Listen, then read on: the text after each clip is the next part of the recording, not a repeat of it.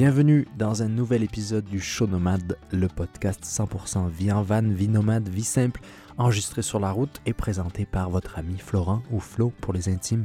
On se retrouve chaque lundi pour parler, eh bien oui, de vie en van, je l'ai dit, de vie simple, je l'ai dit, mais aussi de la réalité derrière les filtres Instagram et également pour partager les expériences d'autres nomades partout dans le monde parce que vous en doutez, il existe plusieurs types, plusieurs sortes de personnes qui adoptent le nomadisme et aujourd'hui d'ailleurs, on rencontre un van lifer que vous connaissez peut-être.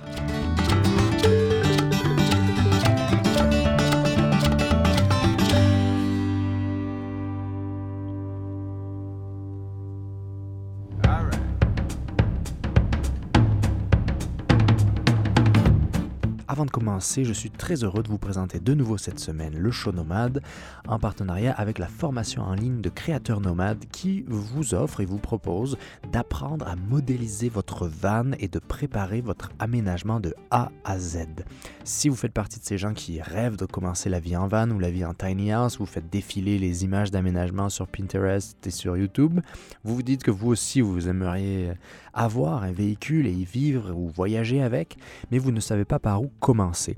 Eh bien, cette formation, elle permet à tous ceux qui aimeraient convertir par eux-mêmes leur véhicule de le faire de manière presque professionnelle et par la même occasion, ça vous permettra d'éviter des pertes de temps, des pertes d'argent, du gaspillage de matériaux et tous les casse-têtes qui viennent avec euh, la conversion de son véhicule. C'est très bien fait, c'est très abordable, c'est comme partir du bon pied pour faire euh, son véhicule. Donc si comme moi vous êtes visuel, vous verrez c'est tout de suite plus concret de voir en image et c'est assez c'est très simple mais d'apprendre à faire de la 3D pour euh, créer différentes versions de son projet avant de partir pour la construction, ben, c'est se mettre sur la bonne voie. Donc si ça vous intéresse, vous pouvez commencer cette formation en ligne en cliquant sur le lien en description.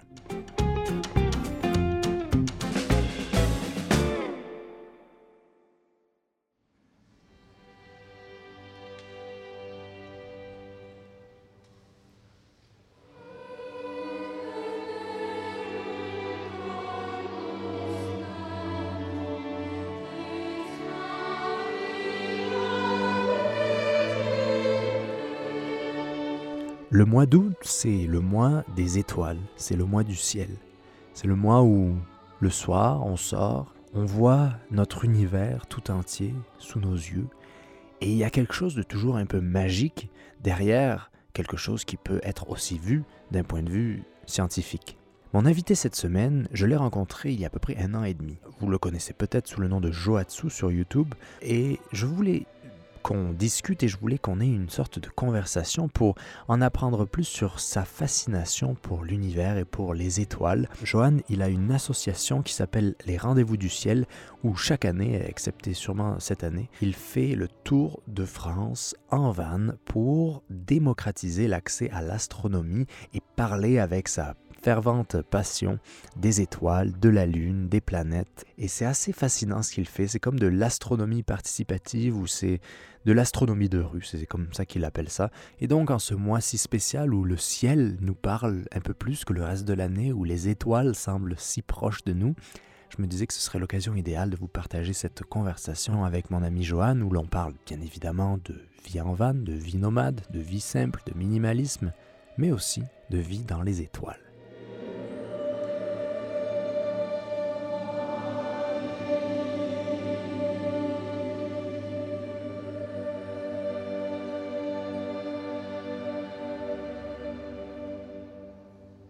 Dois te présenter en trois phrases, c'est quoi les trois phrases qui te, présentent, qui, qui te définissent? Euh, je suis nomade. Ouais, ça démarre bien. Voilà, je suis nomade. J'aime euh, le ciel. Et j'essaye de partager ça avec les gens. Trois phrases, c'est beaucoup. Non, bon. c'est- En fait, ce que j'ai réalisé hier quand on était euh, tous les deux, là, c'est très- ça, ça sonne très romantique. Oui. Oui, Florent, voici la constellation. Mais j'ai réalisé que tu avais une, vraie passion pour euh, expliquer et pour euh, enseigner et transmettre. Et je, je me posais la question, pour, pour transmettre, il faut qu'on t'ait transmis avant. Mais d'où ça vient cette passion de, de la transmission? Parce que quand on voit ce que tu fais, euh, les, ça s'appelle comment? Les nuits, les rendez-vous du ciel. du ciel. Je suis en train de m'installer. Donc euh, j'ai posé le tube avec le trépied. Bonsoir. Télescope Eh ben euh, là, ce télescope, c'est un télescope qui est fait plutôt pour regarder les planètes. C'est assez magnifique la façon dont c'est une c'est interactif et c'est très ludique, mais on en apprend des... beaucoup plus que si on apprenait tout ça à l'école. Ah ben c'est comment je sais pas c'est peut-être une passion qui me remplit tellement que ça finit par déborder et du coup euh, j'éclabousse ma passion sur les autres en Mhm. fait c'est un peu ça l'idée c'est que vraiment c'est quelque chose qui me transporte et je peux parler des heures et des heures. Alors pour certains ça peut être vraiment un peu barbant mais c'est vraiment quelque chose qui a une nécessité de sortir. C'est inné c'est en moi il faut, faut que ça sorte faut que les gens partagent ça. Enfin en fait je ne comprends pas euh, pourquoi on n'en parle pas plus. Tu vois ce sont des sujets qui sont pour moi importants. Euh, comprendre d'où on vient, le ciel, la lumière. C'est des, vraiment des sujets qui me fascinent et je comprends pas que ça puisse euh, pas fasciner tout le monde. Mhm, c'est assez ouais. égoïste en fait comme Ouais. truc. Alors j'essaie de transmettre mon goût pour ça et d'essayer de, je sais pas, prendre un autre angle, un, un truc un petit peu différent de ce qu'on peut nous montrer à l'école et, euh, et avoir une autre perspective sur la chose et, et se dire waouh, en fait, euh, ce qui est là-haut, euh, ça me concerne aussi quoi. Mhm. Ça me concerne aussi. Mais c'est drôle ce que tu dis parce que justement, moi, pendant longtemps, je pensais que les gens qui sont passionnés par les étoiles, c'est parce qu'il y a tellement de choses dans ce monde qui veulent rien en savoir, ils préfèrent être dans les nuages et regarder oui. les étoiles. Et c'est jusqu'à il y a pas longtemps que finalement, j'ai un peu pris conscience, c'est c'est en partie grâce à toi, en, en voyant la passion que tu as pour, pour l'univers et tout ça. C'est que souvent, en fait, c'est un peu l'inverse. C'est parce que justement, en regardant le ciel, t'en apprends beaucoup plus sur l'humanité et sur tu, tu, tu mets de la perspective sur euh, tout est tout est relatif et tout euh, et c'était assez fascinant euh. C'est notre histoire. hein. L'histoire du ciel, c'est notre histoire. Si tu remontes ton arbre généalogique suffisamment loin, tu vas trouver une étoile. c'est pas des blagues, hein, oui, oui. c'est une bonne oui. une bonne ligne ça Voilà, c'est vraiment notre origine, quoi. Donc, c'est, je vois pas ça trop comme une fuite, mais, euh, Mhm. mais c'est vrai que ça a été longtemps ça. La caricature du, un peu la même chose chez les philosophes, tu sais, où on voit le mec qui regarde en l'air et qui tombe dans un puits, tout, euh, toute la, tout le peuple se moque de lui. fait, ouais, tu, tu es là dans les, dans les hautes sphères alors que tu, tu, tu ne sais même pas éviter des choses de la vie quotidienne et tout. Mais euh, je crois que c'est, c'est plus que ça en fait. C'est parce que vraiment, quand je te dis que l'histoire du ciel est notre histoire, c'est vraiment se retourner. Alors oui, ok, tu ne vis peut-être pas le moment euh, présent directement parce que tout ce que tu regardes dans, dans le ciel date. C'est un peu une machine à remonter le temps le ciel, donc c'est vrai qu'on pourrait reprocher ça à l'astronomie, c'est pas très actuel.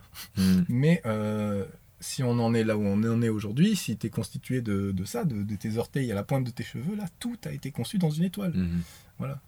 De deuxième génération. Il y a une première génération d'étoiles, elle s'est éteinte, deuxième génération, bom, bom, bom, troisième génération, et pouf, te voilà. Ouais, ouais. Et c'est génial, quoi. Enfin, je veux dire, de savoir que c'est nos mamans, entre guillemets, qui, Mhm. qui sont là-haut, quoi. ouais Et, euh, et ouais, moi, je lis ça complètement à... Pour moi, c'est vraiment euh, lié, euh, c'est c'est même plus que ça, c'est la même chose pour moi. C'est vraiment la même chose, c'est intriqué. Donc, je ne fais pas de distinction entre euh, le ciel, ce qui se passe là-haut, euh, qui n'est pas censé me concerner, et le sol, euh, la vie quotidienne, etc. Non, pour moi, euh, c'est Mhm. vraiment intriqué. euh, la, la barrière, elle n'est pas si... Elle est pas si opaque qu'on voudrait croire. Alors justement, en parlant de ça, il y a, ça me fait penser à, on en a parlé un peu hier soir justement en regardant les étoiles, c'est le à quoi bon. Parce que quand tu es dans l'univers comme ça, dans les étoiles, tu vas te poser des questions qui reviennent sur notre... C'est un peu des questions existentielles en fait. Mhm. Et ça en vient sur le bon. Et je me souviens que tu as fait une vidéo qui est super belle, qui, dont le, le- sujet principal est ce fameux bon. Et je tombais peu à peu dans une espèce de spirale négative. Je broyais du noir à longueur de temps.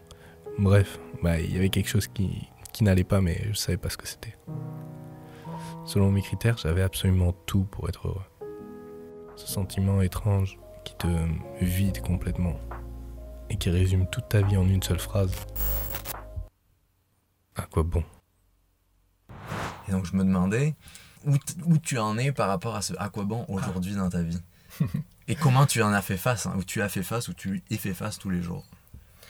Ah ben ça c'est... euh, Mais ça encore une fois, c'est en regardant le ciel ou des choses comme ça qu'on peut se poser ce genre de questions. Peut-être euh, en regardant des grandes choses qu'on se pose des grandes questions, je sais pas. Mais, euh, mais ouais, on, on en vient, si on remet un petit peu en question euh, tout ce qui se trouve autour de nous, et ça va nous amener à des, à des questions sur nous-mêmes en fait, et ce à quoi bon, ouais, il va ressurgir à, ressurgir à un moment ou un autre dans la vie de, de n'importe qui, je pense.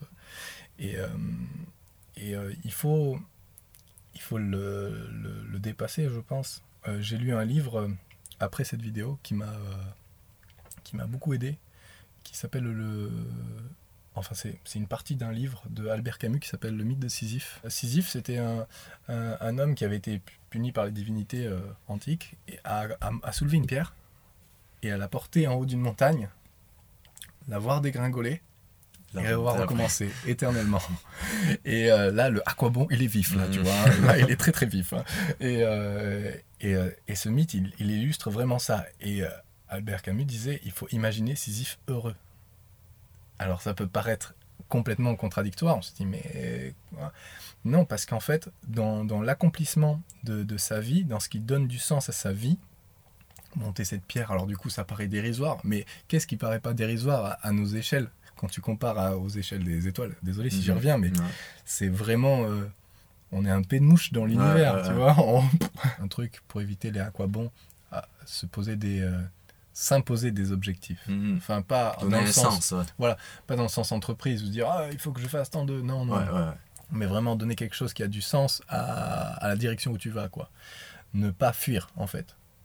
Euh, Voilà, il y a une différence entre fuir euh, de quelque part et aller quelque part. C'est vraiment euh, deux choses bien bien distinctes hein, qu'il faut voilà, il faut partir euh, devenir nomade et partir sur la route en van ou juste par fuite pour fuir quelque chose, ça va t'amener nulle part. Mhm. Tu vas fuir. Ouais. OK, tu vas t'écarter de l'endroit et après tu vas où Mhm. et là, les aquabons vont s'accumuler. Donc, il faut vraiment aller quelque part, avoir une direction, se donner un cap, et, euh, et à partir de là, euh, et voilà. le plus dur, c'est de, c'est de choisir le bon cap. Et puis, faut pas que quelqu'un qui soit, par exemple, euh, euh, boulanger, qui se lève tôt le matin, ait l'impression de faire un truc plus utile ou moins utile que quelqu'un qui soit président d'un pays quelconque ou Mhm. quoi, à une échelle cosmique. On est complètement égaux. tous, voilà, on, est, ouais. on est à égalité du aquabon. Mhm. Et c'est à nous de donner un sens à ce qu'on veut faire et à se poser les bonnes questions pour essayer d'atteindre ça. Alors même si à une échelle, euh, de toute façon, suffisamment grande, c'est insignifiant, pour nous, sur le moment où on le vit, ça a du sens. Le petit geste que je fais, euh, je sais pas, quelqu'un qui, euh, qui a une fibre écologique et qui ramasse un, un sac plastique, Déchets, va se dire, ok, au moment où je ramasse ce sac plastique, il y a peut-être des tonnes et des tonnes de déchets qui sont relâchés dans la nature, et etc. Et euh, il pourrait avoir ce à quoi bon, mais non, il l'a pas parce qu'en fait, il se dit, ok, moi à mon échelle, j'ai fait ça. Et ça donne une dimension, je trouve, énorme au moindre petit geste qu'on peut faire, parce que c'est le sens qu'on donne à la chose et pas la chose elle-même Mhm. qui a de la valeur. Et on en revient au local aussi, en fait. De, à ton échelle, de faire ce que tu peux faire Voilà. dans ton en- entourage euh, proche. Ouais, j'ai, fait pendant un bon moment du secourisme et on me disait, euh, on me l'a dit longtemps après d'ailleurs, euh, que quand je faisais une, une aide à- cardiaque à une personne euh, et, euh, et qu'elle revenait, etc. et tout, eh bien, il y avait de très très fortes chances, plus de 80%, que quelques mois plus tard, elle refasse ça et qu'elle y passe. Et alors, du coup, on peut se poser du truc, mais à quoi bon? Ouais. Mais est-ce que tu te vois Mhm. sérieusement, euh, sur une urgence vitale, laisser la personne mourir? Non, tu vas faire ce qui a du sens sur le moment présent. Et ce qui a du sens pour toi, c'est d'aider la personne. Et voilà. Je donne des exemples comme ça, mais ça peut être n'importe quoi. Nous qui vivons en van, parfois, on, on peut donner l'impression d'un certain égoïsme parce qu'on fait des choses pour nous. Mais ça en revient à que parfois, en faisant des choses pour toi, comme tu dis, tu fais quelque chose pour les autres. Ouais. Donc je trouve ça assez intéressant euh, ce, ce que tu dis parce que ça, Mhm. ça met vraiment ça en, Ah ouais, en perspective. ouais, parce que c'est vrai qu'on sur chaque chose que tu peux faire, tu peux te dire, mais est-ce que je le fais pour moi, est-ce que je fais pour les autres? Mhm. C'est une fausse question en fait. Parce qu'en fait, c'est les deux. Mhm. C'est les deux à chaque fois. ça va Et, euh, ensemble. ça va ensemble. Quand, quand tu donnes à, à quelqu'un ou quoi, euh, ça te fait parfois même plus plaisir que la personne en elle-même, tu Ouais. vois.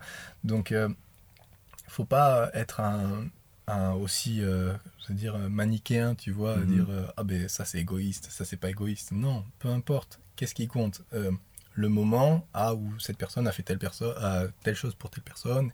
Et bref, ça, ça a amené un lien, ça a amené quelque chose. Et l'origine de ça, savoir euh, qui est égoïste, qui n'est pas égoïste et tout dans la démarche, ça a peu, ça a peu d'intérêt en fait. Ouais. Ça a peu d'intérêt. Le, le mot euh, routine, est-ce que il est positif ou négatif dans tes oreilles Quand j'entends routine, j'entends route. En route in. Donc euh, voilà, ouais, sur la route. Alors, je pense, au début, je voulais euh, fuir ce que j'appelais la routine. Mhm. Mais euh, j'avais pas compris ce qu'était la routine en fait. Et, euh, et c'est vrai que a un côté euh, un peu péjoratif en français, routine. Euh, du coup, je sais pas si je- on a de la chance en français d'avoir plein de mots pour dire plein de choses, et je le remplacerai par rituel. Hmm. Rituel. Même si c'est une dimension sacrée, là, Ouais, c'est pas du tout du ouais, sacré dont je parle, mais des rituels. Je trouve ça super important d'avoir des rituels. De... Ça nous donne des repères, nous qui bougeons tout le temps, on change tout le temps d'environnement, on rencontre des personnes différentes, les milieux changent, tout ça. Il faut qu'on. Enfin, moi, psychologiquement en tout cas, j'ai besoin de repères, j'ai besoin de choses à un moment donné qui reviennent pour me dire ok, je suis sur la bonne voie, ce que je fais, ça a du sens, euh, je vois le, le fil conducteur de tout ça. Et des fois, ça passe à travers des petites choses de la vie quotidienne, tu vois. Se faire euh, le- son petit déjeuner, un tel petit déjeuner, Mhm, tel truc. ouais. euh, ça, ça peut être, euh, voilà. Moi, ce qui revient, ben, c'est l'usage du télescope pour aller de ville en ville, etc. Mais, et, et le montage du télescope, Mhm. je procède toujours de la même façon. Il y a des choses qui doivent être ritualisées et je pense que c'est une nécessité Mhm, vraiment. ouais. Donc, vouloir fuir absolument tout aspect de la routine, Ouais. Je pense que c'est euh, c'est usant. C'est usant. J'ai fait ça pendant 2-3 semaines où vraiment je, je mangeais à des heures vraiment euh, pff, Ouais. live. Euh, je me levais, je me couchais à des heures pff, complètement différentes. J'allais à des endroits différents, je rencontrais des gens. Au bout d'une semaine, mais t'es. T'as tu l'impression d'avoir couru un parce que Tu marathon. t'es pas respecté en fait. T'es pas respecté, voilà, Mm. tu, tu, sti- tu te stimules, tu te surstimules, quoi. Au bout d'un moment, il faut poser, etc., parce que tu peux rien... Enfin, je sais pas, peut-être qu'il y a des gens qui arrivent, hein, arrivent à construire des dans choses. la déstructure, Dans la ils trouvent une voilà. routine. Parce que c'est ça, moi je trouve ça fascinant que moi aussi, quand j'ai commencé la, la, la vie en van, c'était sortir de la petite routine justement, de, du, par rapport au boulot, métro, boulot, dodo, et tout, et tout, ou juste avoir de l'argent ou un travail, c'est tout ce que l'éducation t'apprend et tout ça. Et c'est fascinant, je trouve que moi maintenant, ce qui est important pour moi, parce que tu dis rituel, j'avais jamais pensé à ce mot, moi pour moi c'est discipline.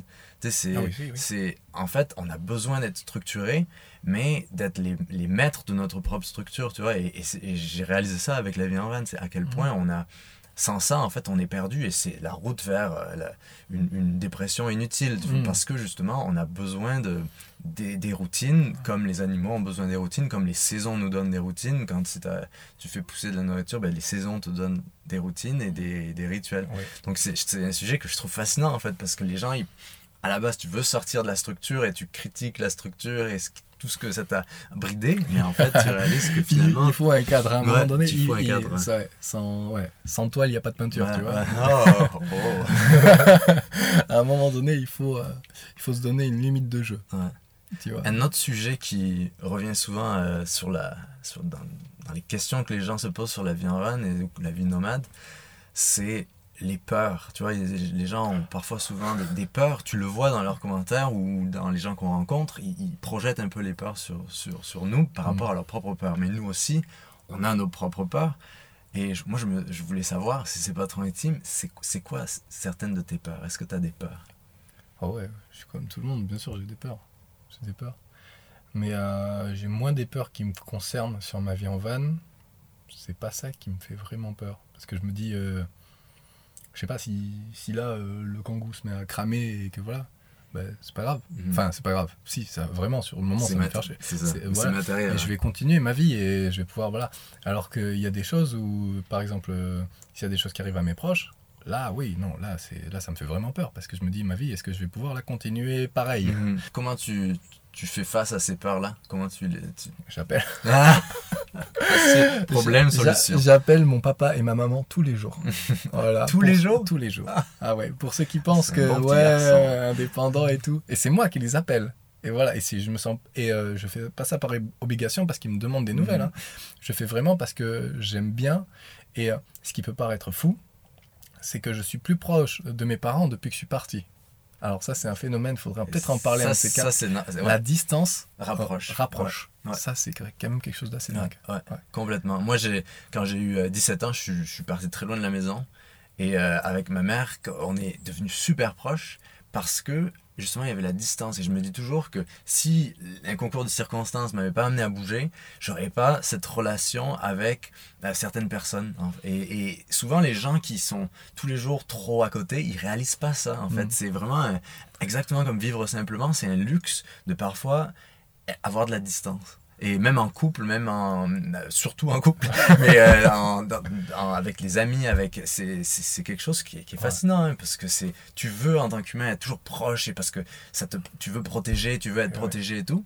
Mais pour ton bien à toi et au le bien des autres, il faut la distance. C'est impératif. c'est incroyable. Parce que quand on est trop proche, euh, je sais pas, dans- mais dans le bruit des mots, on s'entend pas en fait. Mhm. Dans le bruit des mots, on s'entend pas.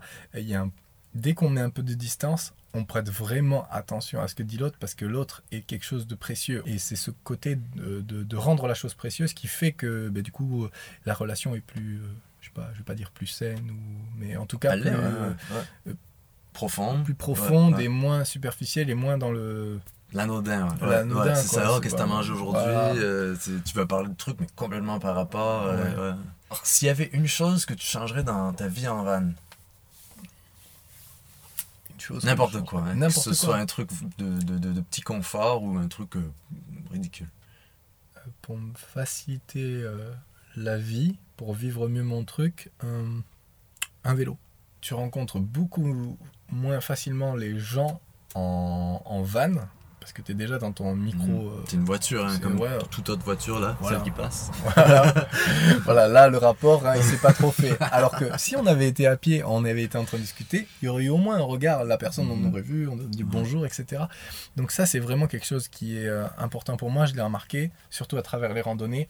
Moins ton transport est important et, et te Ouais. recouvre, plus facilement, euh, tu rentres plus facilement en contact après avec les gens, avec Mhm. l'environnement. Les éléments, ouais, c'est ça. T'es plus proche, t'es plus vulnérable aussi. Ouais. ouais, ouais.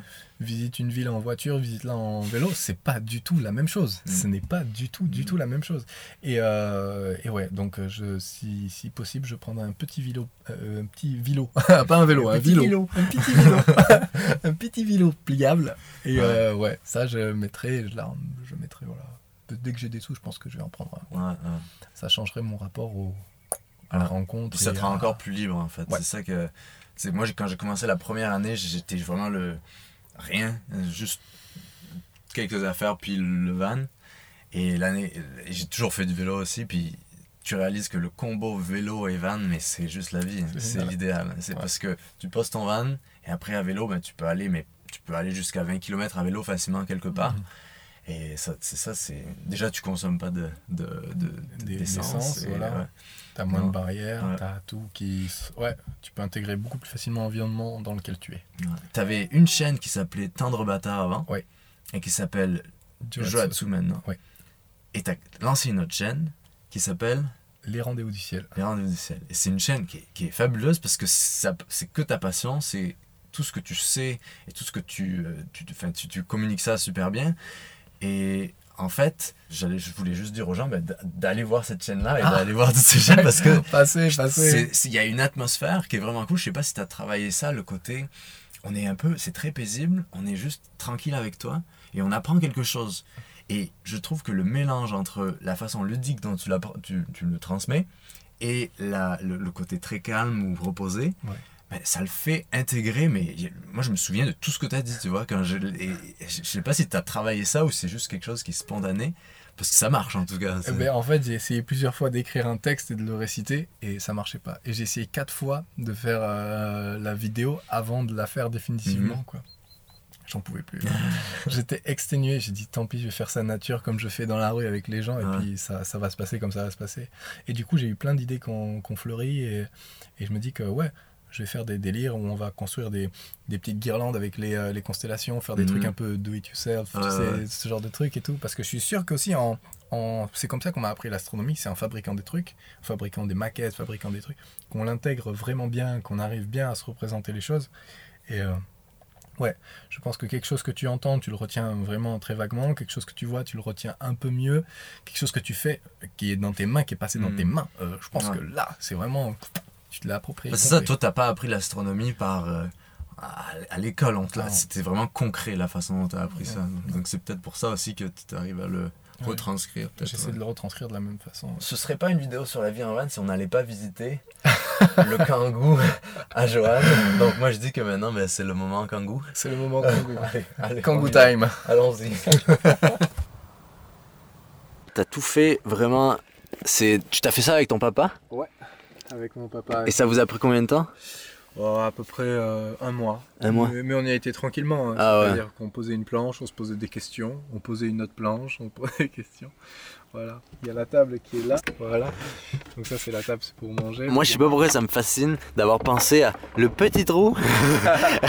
Ça c'est c'est un des trucs qui a pris le plus de temps parce que J'en doute pas. Est-ce qu'on met des charnières Euh, Est-ce qu'on met des chaînes? Ah Ouais. non, mais les chaînes ça fait du bruit. Ah mais est-ce qu'on met des trucs et tout? Et on voulait vraiment un truc vraiment résistant. Ah, Et euh, du coup, ouais, c'était le critère premier. Après, j'ai quasiment tout aménagé par rapport aux objets que je voulais mettre dedans. ok, ah ça c'est bon. Ouais. J'ai bonne fait ça que technique. comme ça. Par exemple, là-dessous, là. Putain, je fais un plan pour me cambrioler. Ouais. Là-dessous, il y a le télescope. Voilà. Donc, si, voilà, si tu veux vraiment ruiner ma vie, tu, tu viens ici et tu le prends. En fait, j'ai tout compartimenté et tout fait par rapport aux, aux objets que j'allais mettre dedans. Tu vois, le télescope, il rentre exactement dedans. C'est-à-dire qu'à 1 cm près, ça ne rentre pas. Là, il y a le. euh, il y a tout- tout- toutes mes affaires, etc. Donc tu vois, j'ai fait des trous. euh, ça, c'est venu après. Ah, il faut savoir un truc. euh, faut pas paniquer quand tu construis ton van parce qu'en fait, tu vas le, tu vas le modifier au, au cours de ton utilisation. Donc euh, euh, c'est pas grave s'il n'y a pas tout d'entrée. Hein. Te dis pas, ah non, il n'est pas encore parfait. je, vais encore, je vais encore attendre 2-3 ans euh, avant de partir. C'est ça, il y, a des, euh, il y, a des- il y a des gens qui, en fait, tu, et moi j'ai réalisé ça en faisant le van, c'est qu'il y a des gens qui, qui vont passer du temps à, à convertir, mais après, vu qu'ils ont tellement passé de temps, finalement ça les intéresse plus. Et donc ils le vendent, ils vendent leur van qu'ils ont tout préparé. Ouais. Ce qui est formidable du coup pour les acheteurs derrière.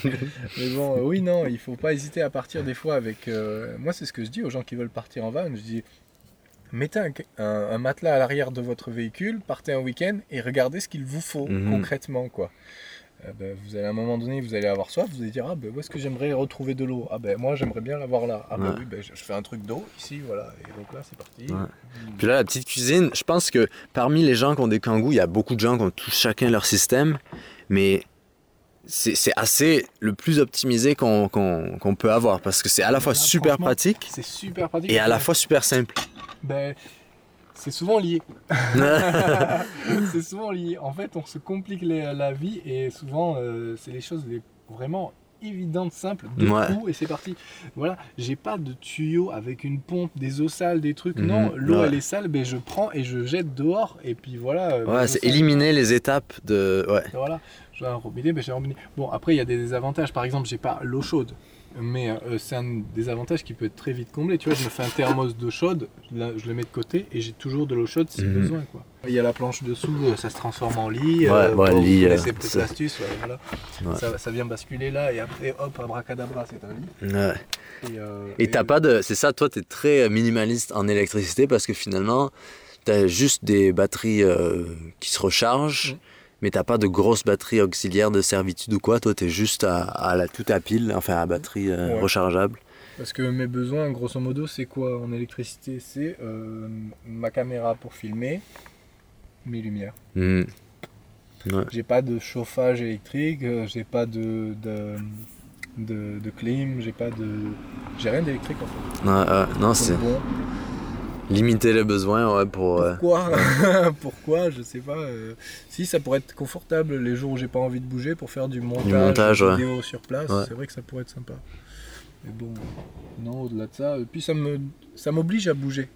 C'est bien, ouais. Donc c'est cool comme contrainte. Ouais. J'aime cette contrainte. Ouais. Cool. Bon là c'est c'est vraiment le bazar ici. Alors, on le là. voit pas. hein. Sur, en vidéo, on voit pas les Ah bazars. ouais, voit Quand c'est le bazar, non. Voilà, tu mettras un truc. Bon ben, à la prochaine, Johan. Salut Ciao. Ciao